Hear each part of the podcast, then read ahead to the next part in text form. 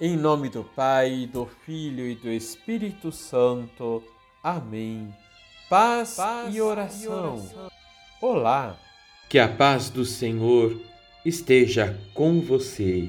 Liturgia, liturgia diária. diária. Na liturgia, iniciamos a leitura do Evangelho de Lucas, de maneira especial, capítulo 4, versículos de 16 a 30 Jesus está em Nazaré, sua cidade natal.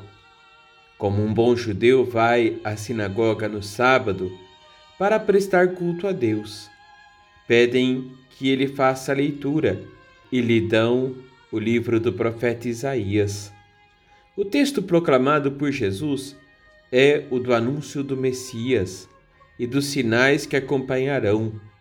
O Espírito do Senhor está sobre mim porque ele me consagrou com a unção para anunciar a boa nova aos pobres. Enviou-me para proclamar a libertação aos cativos e aos cegos a recuperação da vista, para libertar os oprimidos e para proclamar o ano da graça do Senhor. Ao concluir a leitura, todos tinham os olhos fixos nele. E Jesus então diz: Hoje se cumpriu essa passagem da Escritura. Desta forma, Jesus se auto-revela como Messias.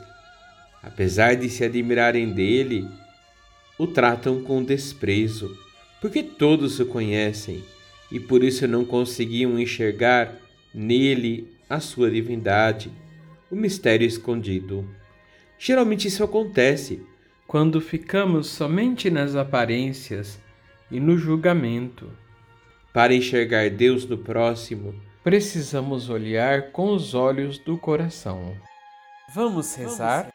Senhor, dai-nos sempre contemplar as realidades e as pessoas com os olhos do coração, para enxergar o essencial, a vossa presença nos sacramentos e em cada ser humano, especialmente em cada irmão, em cada irmã que passa por dificuldade nesses tempos tão difíceis. Dai-nos, Senhor, a graça de contemplar o vosso poder agindo em cada pessoa, em cada um que sofre e que clama por vós. Assim seja. Abençoe-vos o Deus Todo-Poderoso, Pai, Filho e Espírito Santo. Amém.